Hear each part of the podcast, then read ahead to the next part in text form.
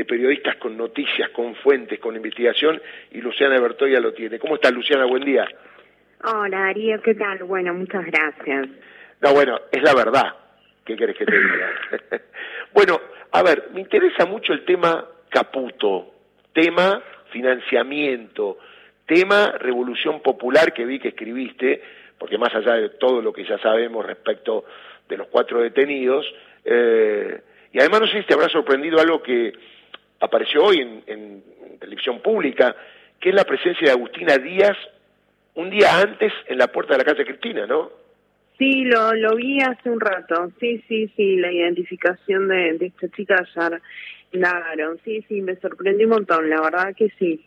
Porque no lo dijo en su indagatoria, ¿no? No, no, no. Y de los mensajes aparecía como que eh, efectivamente le sostenía la vela, ¿no? Para decirlo con, un neologismo, a eh, Brenda Uliarte, pero no, no se percibía que había estado ahí. ¿Por qué aparece el nombre Caputo? Siempre con eh, eh, el detalle de que apareció algo que tiene que ver con que lo dijo alguien que tiene que ver con la causa, ¿no? Bueno, sí, este Caputo aparece, empezó a circular eh, hace unas horas, un día, que eh, alguien del grupo Caputo podía estar detrás de la financiación de Revolución Federal, este grupo ultraviolento que hizo las marchas de antorchas contra la Casa Rosada, llevaron las orcas y que aparece vinculado no con el intento de asesinar a Cristina Fernández de Kirchner. Uno de sus fundadores se llama Jonathan Morel, es un pibe de 23 años, tiene aparentemente una carpintería en zona norte y él dice que lo convocaron a partir a través de una decoradora de interiores a hacer un trabajo en un hotel de Neuquén y que, bueno, él mientras estaba trabajando se entera que era un hotel que pertenecía a los Caputo, ¿no? La primera información era que podía ser Nicolás Caputo, el amigo del alma de, de Mauricio Macri, pero después él dice mm, porque la verdad es que Morel no es como muy claro lo, lo que estaba confirmando, pero después dice, no, yo intercambié algunos mails con eh, Caputo Hermanos.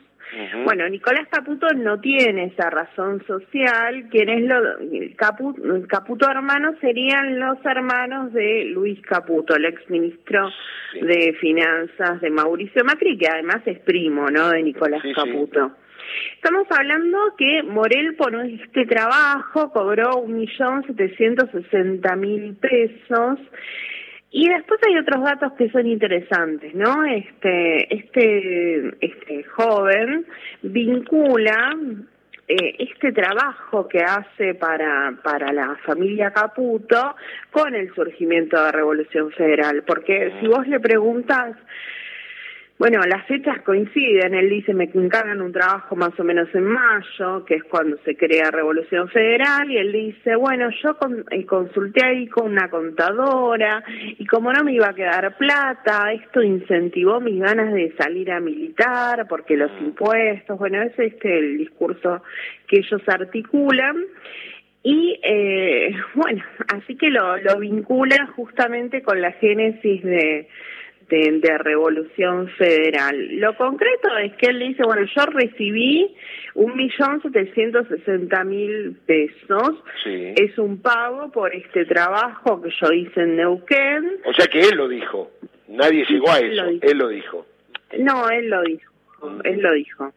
Eh, así que bueno, la vinculación sería con Caputo Hermano. Yo sí consulté con, con fuentes cercanas a Nicolás Caputo y por supuesto negaron esto. Sí, y también está en, en, la presentación que hace la AFI ayer, que la hace Rossi, tiene que ver con diálogos de este joven con otro joven que aparentemente es un eh, oficial voluntario, ¿no? Eh, ¿Esto es así? Un soldado voluntario en el ejército, sí, este, exactamente. Me parece que, que, que el dato saliente de las últimas horas es poner a Revolución Federal, que es este grupo del que sabemos bastante poco, salvo de sus métodos violentos, en eh, el centro de la investigación, ¿no? Porque con la denuncia que hace Agustín Rossi dice, bueno, este, este grupo estuvo detrás del intento de magnicidio, además eh, recogen algunos audios de un vivo que habían hecho el 26 de agosto, en el cual hablan no solamente de Cristina, sino de la intención de matar a, o de matar a Máximo Kirchner y también de matar al presidente Alberto, Fernández, correcto. no este están hablando como vos decías este joven Jonathan Morel y este un un joven eh, Franco Castelli si no me equivoco eh, de eh, que es oriundo de Santa Cruz y que es voluntario en el ejército como soldado voluntario no esa es la gravedad que, bueno, la ASI dice, nosotros acá lo que detectamos es que puede haber serios riesgos para la seguridad del país y para el orden democrático, ¿no? Ahora, eh, Luciana, el tema es esto. Eh, ¿No te sorprende que aparezcan este tipo de manifestaciones? Vos has leído muchas causas, has tenido escuchas, y la verdad hablar en este tono, digo, es como un clima de época, ¿no? De poder escribir en WhatsApp, voy a matar a alguien, más voy a hacer esto, digo, y dejar todo lo dedo marcado, como siendo irresponsables o impunes de lo que podría pasar, ¿no?